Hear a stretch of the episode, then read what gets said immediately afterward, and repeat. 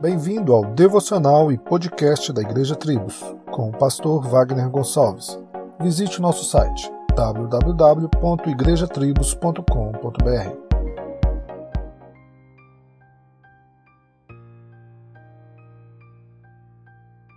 Porque o Senhor Deus é um sol e escudo, o Senhor dará graça e glória, não retirará bem algum aos que andam na retidão.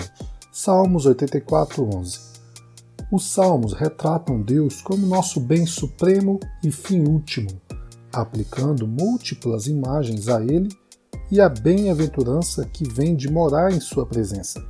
O Senhor Deus é um sol e escudo, a fonte de bênção e segurança. Nada de bom retém aos que andam retamente. Ao festejar com a abundância da sua casa, bebemos de um rio de delícias, porque com ele está a fonte da vida e em sua luz vemos a luz conforme nos é dito no Salmo 36.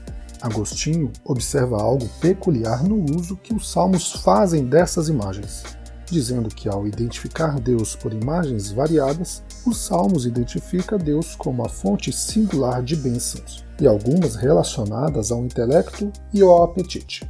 A realidade divina, que é luz, é também fonte, porque fonte encharca os sedentos, luz porque ilumina os cegos. Esta identificação constrata com os bens terrenos que podem iluminar-nos sem matar a sede ou saciar a sede sem iluminar os olhos.